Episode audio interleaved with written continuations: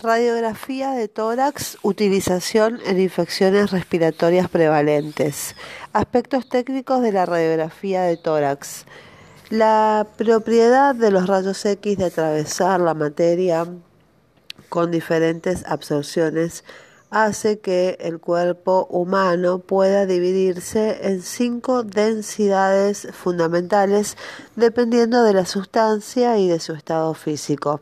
Las densidades eh, son aire presente en la vía aérea, el efecto sobre la placa es negro, radiolúcido, eh, grasa presente en el tejido celular subcutáneo, en la placa se ve gris, el agua incluye la sombra de los músculos, vasos sanguíneos y corazón, en la placa se ve de un color gris pálido, a menudo blanco, radio opaco, eh, el calcio, que incluye el esqueleto óseo, cartílagos calcificados, el efecto sobre la placa es prácticamente blanco, y el metal, que está presente en cuerpos metálicos como clips quirúrgicos, que en la placa se ve como un blanco absoluto.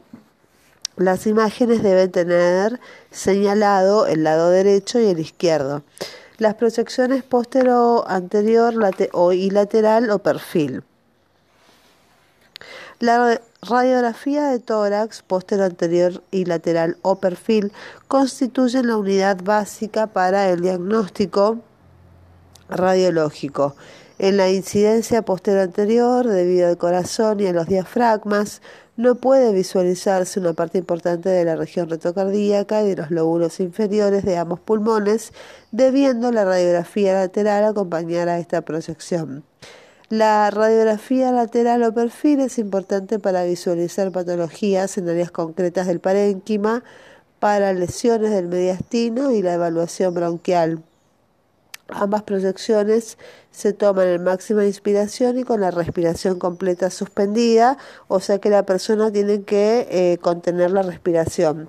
La imagen ideal es aquella que permite observar ambos campos pulmonares y el mediastino, eh, con una discreta visualización de la columna torácica hasta la cuarta vértebra dorsal. Para describir y comprender una radiografía de tórax es importante seguir un orden al visualizarla. Caja torácica, espacios aéreos, hilios, estructuras vasculares y mediastino. Muy bien, vamos con las estructuras anatómicas a tener en cuenta en la descripción de una radiografía de tórax. Tenemos la caja torácica, que están las partes blandas, los huesos, la pleura y el diafragma. Espacios aéreos, que son la tráquea y los bronquios principales y los lóbulos. Los hilios y después están las estructuras vasculares, que son arterias, venas, linfáticos y silueta cardiovascular y el mediastino. En la caja torácica las partes blandas incluyen tejido celular subcutáneo y músculos. En cuello puede apreciarse la sombra de densidad agua radiopaca de ambos músculos externos cleidomastoideo. En la axila, la sombra del borde inferior de los músculos pectorales.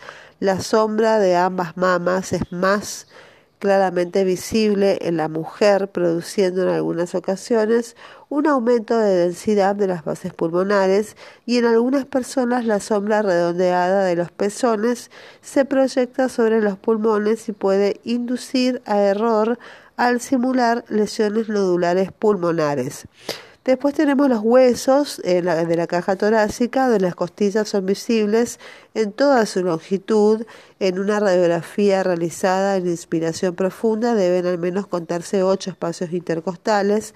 La sombra de la escápula eh, cuando se superpone al pulmón puede simular condensaciones pulmonares y la calcificación de los cartílagos costales es muy frecuente y no tiene importancia patológica. El esternón no es visible en la proyección anteroposterior debido a la superposición con la silueta cardiovascular. El manubrio esternal puede observarse en personas delgadas. Normalmente las clavículas se observan en toda su longitud. En la caja torácica también está la pleura que no es visible en una radiografía normal. Solo la pleura visceral situada dentro de las cisuras puede verse habitualmente. El diafragma también está en, en la caja torácica, que es un músculo de densidad agua y efecto radiopaco que separa la cavidad abdominal de la torácica. En la proyección posterior es visible en toda su longitud desde el ángulo cardiofrénico hasta el seno o ángulo costofrénico. Estos últimos ángulos deben visualizarse como dos ángulos muy agudos y ocupados por parénquima aireado, donde se los observa con la radiografía radiolúcidos. En el lado derecho se funde por debajo de la densidad uniforme del hígado y en el lado izquierdo es frecuente observar la burbuja gástrica, la famosa burbuja gástrica, delimitando el espesor normal del diafragma que es de aproximadamente de 4 o 5 milímetros. En la mayoría de las personas sin problemas de salud, el diafragma derecho es más alto, es de un centímetro, eh, que el izquierdo debido a la presencia del hígado y en la proyección lateral del diafragma izquierdo no es visible en su tercio anterior debido al corazón. Con respecto a los espacios aéreos en la radiografía de tórax, tenemos la tráquea y los bronquios principales. La tráquea es visible como una estructura vertical radiolúcida por contener aire en su interior. En su pared pueden observarse los anillos cartilaginosos que pueden calcificarse en las personas adultas. Desde el cuello hasta el tórax, la tráquea se encuentra en la línea media, excepto en su parte final que se desvía ligeramente a la derecha. La misma se bifurca en la carina en sus dos bronquios principales. Eh, en los espacios aéreos también tenemos los lóbulos. El pulmón derecho presenta tres lóbulos, el superior, el medio y el inferior, divididos por dos cisuras que son la mayor y la menor u horizontal.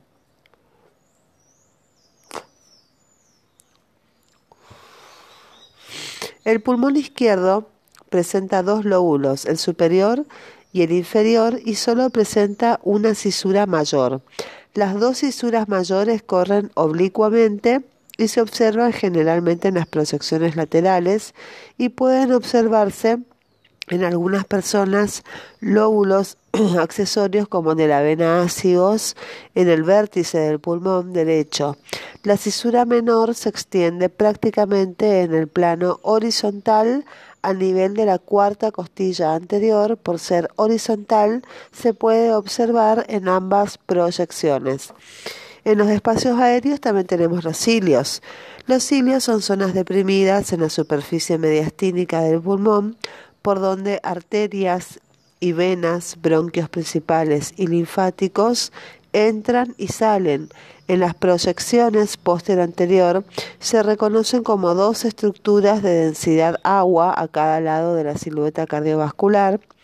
Las sombras ciliares normales están constituidas en su mayor parte por las arterias pulmonares y por las venas de los lóbulos superiores.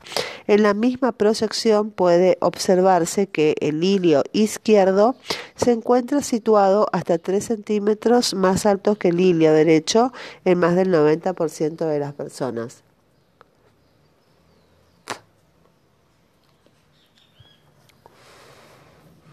El tamaño iliar y la densidad en la gran mayoría de los casos son similares. Los ganglios linfáticos normales son demasiado pequeños para contribuir a la densidad del hilio. Bueno, pasamos a las estructuras vasculares, que serían arterias y venas, en primer lugar, eh, los linfáticos y la silueta cardiovascular. Las arterias y venas se ve la ramificación arterial que acompaña a la bronquial. En las radiografías simples se pueden diferenciar entre ambos vasos y las arterias siguen de cerca a los bronquios. Las venas son más anchas y menos definidas que las arterias. en los linfáticos existe una agrupación ganglionar que no se visualizan en condiciones normales. En la silueta cardiovascular se debe valorar el tamaño y la forma. En el lado derecho y de arriba abajo puede observarse la sombra de la vena cava superior, parte de la aorta ascendente, la aurícula derecha que forma el borde cardíaco derecho y la vena cava inferior en el ángulo cardiofrénico.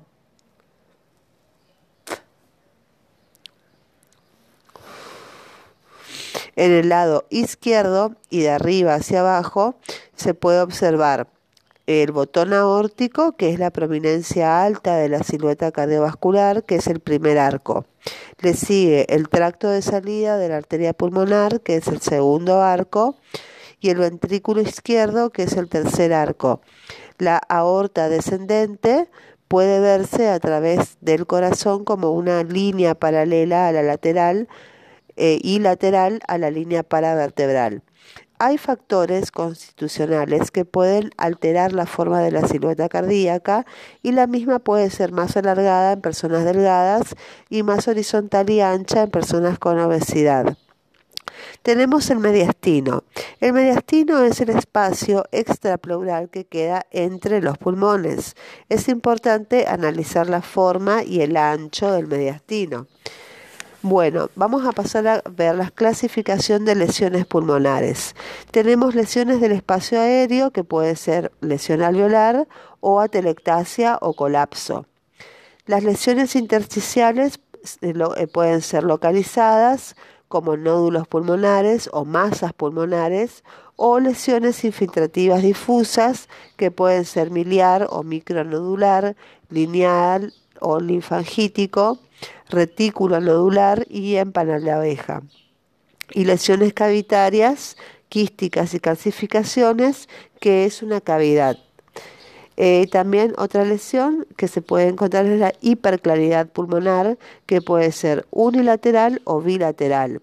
Las lesiones ciliares pueden ser unilaterales o bilaterales y las lesiones pleurales eh, corresponden al neumotórax o derrame pleural o neoplasias primarias o secundarias. Y cuando hay lesiones del mediastino es importante observar si existe ensanchamiento del mediastino. Eso nos indica una lesión del mediastino. Con respecto a las lesiones del espacio aéreo, la lesión alveolar. El aire de los alveolos es reemplazado por exudados. Por ejemplo, en una neumonía o trasudados, por ejemplo, en el edema agudo de pulmón o sangre, hemorragia alveolar. Pueden ser localizadas o difusas. Estas lesiones tienen límites mal definidos y borrosos, excepto algodonoso, que se funden en el tejido pulmonar sano adyacente, excepto cuando llegan a una cisura, la cual ofrece un borde nítido. Eh, otra lesión del espacio aéreo es la telectasia o colapso, que es la pérdida de volumen de un pulmón o de un segmento y esta pérdida se visualiza como una imagen radio opaca. los signos radiológicos de lesión alveolar tenemos aspecto algodonoso de los bordes, es común en procesos como neumonías. Cuando hay tendencia a la coalescencia es cuando se juntan las lesiones a medida que son afectados los alveolos. Eh, otra lesión puede ser una distribución lobar o segmentaria que es frecuente en las lesiones localizadas, por ejemplo la condensación neumónica donde se observa una imagen radio opaca también vemos una distribución en alas de mariposa que es frecuente en lesiones difusas, produciendo una imagen extensa, más o menos simétrica, bilateral o periliar, con mayor densidad en las zonas eh, centrales que en la periferia, que es un hallazgo común, por ejemplo, en el edema agudo de pulmón. Eh, otra lesión alveolar es el broncograma aéreo.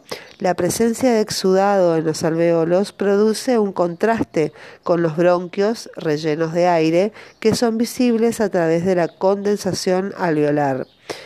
También eh, otra lesión alveolar son los nódulos peribronquiales de ubicación peribronquial por lesiones inflamatorias. También se puede ver aparición y desaparición rápida en comparación con las lesiones intersticiales que en general son más lentas. Y el signo de la silueta es el borramiento de los bordes de la silueta cardíaca y se produce por ocupación de la luz alveolar del parénquima pulmonar cercano al corazón. La tabla número 15 vemos las lesiones alveolares, eh, los signos radiológicos. Las lesiones frecuentes, eh, las localizadas, pues, son neumonía, infarto pulmonar, tuberculosis y atelectasias. Y las lesiones diseminadas o difusas alveolares frecuentemente son edema pulmonar, neumonía de etiología no habitual o en pacientes con inmunodepresión. Y las lesiones eh, alveolares eh, menos frecuentes localizadas son eh, linfoma, carcinoma de células alveolares o micosis y las lesiones menos frecuentes diseminadas son, pueden ser hemorragia pulmonar o infiltrados leucémicos. Con respecto a la telectasia o, colapso, eh, los signos radiológicos de la telectasia directos son el desplazamiento de la cisura, que es el signo más seguro, pudiendo ser el único signo, la pérdida de la aireación que es la opacificación, una imagen radiopaca de un lóbulo afectado con atelectasia, que debe ser acompañado de otros signos, ya que si no puede deberse simplemente a una neumonía. Los signos broncovasculares, cuando existe acercamiento de todas las estructuras broncovasculares en el área afectada. Y los signos indirectos de atelectasia son elevación unilateral del diafragma, desviación traqueal, que es frecuente en la atelectasia del lóbulo superior, desplazamiento cardíaco solo en atelectasias importantes, estrechamiento del espacio intercostal, en caso de atelectasias importantes, las costillas se estrechan en el lado afectado, cuando hay desplazamiento iliar hacia arriba o abajo, o enfisema compensador, que es la hiperinsuflación del área cercana a la zona con atelectasia, donde se observan áreas radiolúcidas. Bueno, pasamos a las lesiones, eh, eh, otras lesiones pulmonares que son las lesiones intersticiales. Pueden ser localizadas e infiltrativas. Las localizadas abarcan el lódulo pulmonar solitario, que es una lesión redondeada u oval con un diámetro menor de 6 centímetros de diámetro o múltiples y las masas pulmonares, que es un nódulo superior a 6 centímetros de diámetro. Los nódulos se observan en la radiografía de tórax como imágenes redondeadas, radio opacas con contornos definidos o irregulares. Después tenemos las infiltrativas difusas que se manifiestan a través de diversos patrones, siendo los más frecuentes el miliar o micronodular, que son lesiones nodulares redondeadas de pequeño tamaño, menores a un centímetro de diámetro, se distribuyen uniformemente en el parénquima pulmonar. Se observan en la radiografía de tórax como nodulillos múltiples de diferentes tamaños radio opacos. También las, infiltrativas difusas pueden ser lineales o linfangíticos. Se caracterizan por la existencia de líneas o rayas en el parenquima pulmonar y estas líneas se clasifican en A y B de Kerley. Corresponden al engrosamiento de los septos interlobulillares debido a edema o depósito tumoral, polvo orgánico y fibrosis. Se observan en la radiografía de tórax como imágenes lineales radiopacas y las B, las líneas B de Kerley, son horizontales de 1 a 2 centímetros, visibles en los senos costodiafragmáticos más frecuentemente y van desde la superficie pleural hacia el interior del pulmón. las líneas A de Kerley son líneas que producen un patrón reticular en el tórax teniendo una dirección oblicua hacia el ilio y se observan en el espacio retroesternal en la proyección lateral. Entre las causas más más frecuentes se destacan el edema agudo pulmonar, la neumoconiosis, la fibrosis pulmonar y la linfangitis carcinomatosa. La retículo nodular es una combinación de nódulos y líneas que están presentes en patologías como sarcoidosis y neumoconiosis. Y después tenemos eh, las imágenes en panal de abeja, que se caracteriza por la presencia de quistes de pequeño tamaño hasta un centímetro de diámetro, que son uniformes y ovales que frecuentemente están en la fibrosis, eh, es, frecuente en la fibrosis intersticial y se presenta como la etapa final de una lesión pulmonar infiltrativa que no ha sido resuelta.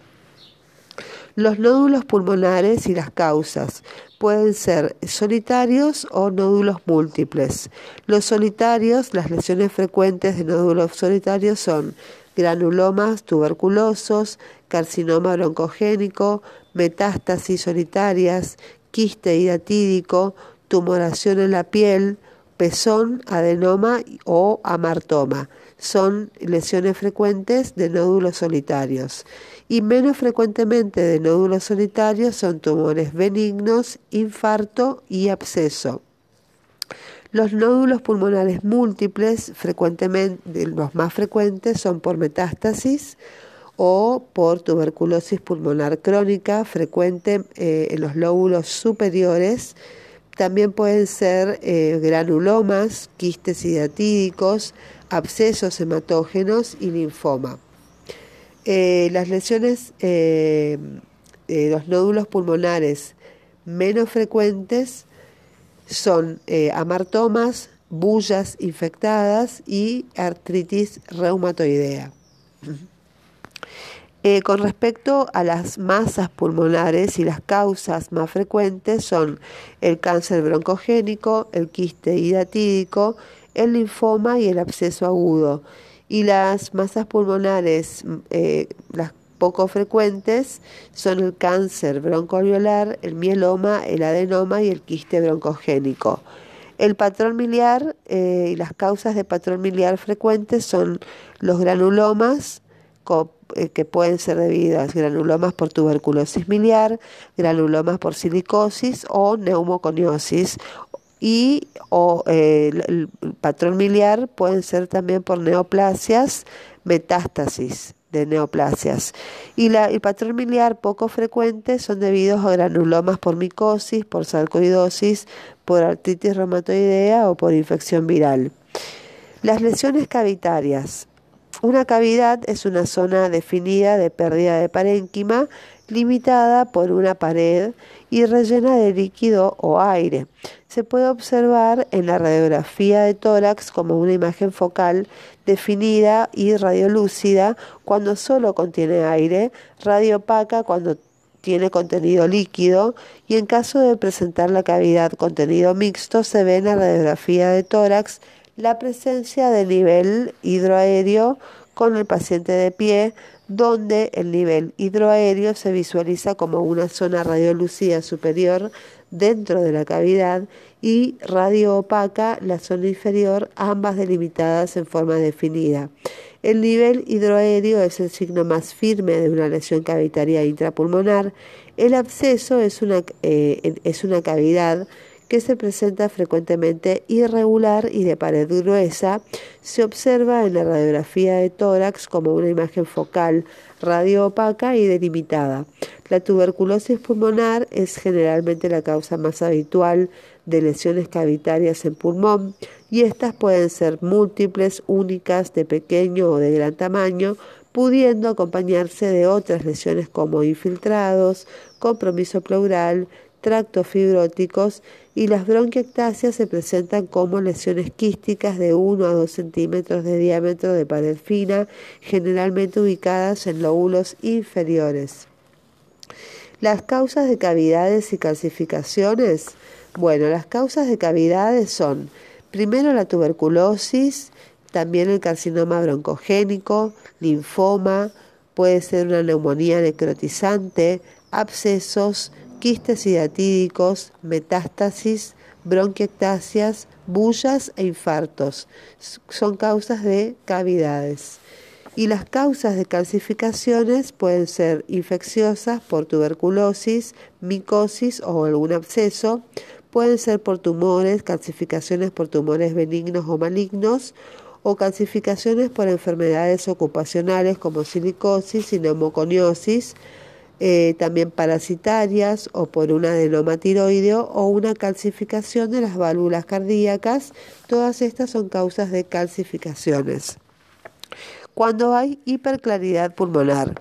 La hiperclaridad pulmonar es la disminución de la densidad normal de los pulmones, pudiendo ser eh, unilateral o bilateral y en la radiografía de tórax se observa como zonas eh, radiolúcidas. La hiperclaridad pulmonar, eh, las causas son, eh, uno, enfisema compensador, que sería una telectasia obstructiva, resección pulmonar, cuerpo extraño, enfermedad pulmonar obstructiva crónica, dos, alteración parenquimatosa o bullas, tres, causa pleural, neumotórax, 4. Eh, mastectomía unio bilateral. 5. Bronquiectasias. 6. Asma. Y 7. Técnica incorrecta. Placa muy penetrada. Entonces, las lesiones ciliares tenemos calcificaciones, aumento de tamaños y tracciones. Cuando hay lesiones pleurales, vemos engrosamientos, eh, derrame pleural, neumotórax y o neoplasias y las lesiones del mediastino generalmente corresponden a neoplasias, ovocio endotorácico y, o, y o adenopatías. Muy bien, eso es todo con respecto a la interpretación de una radiografía de tórax.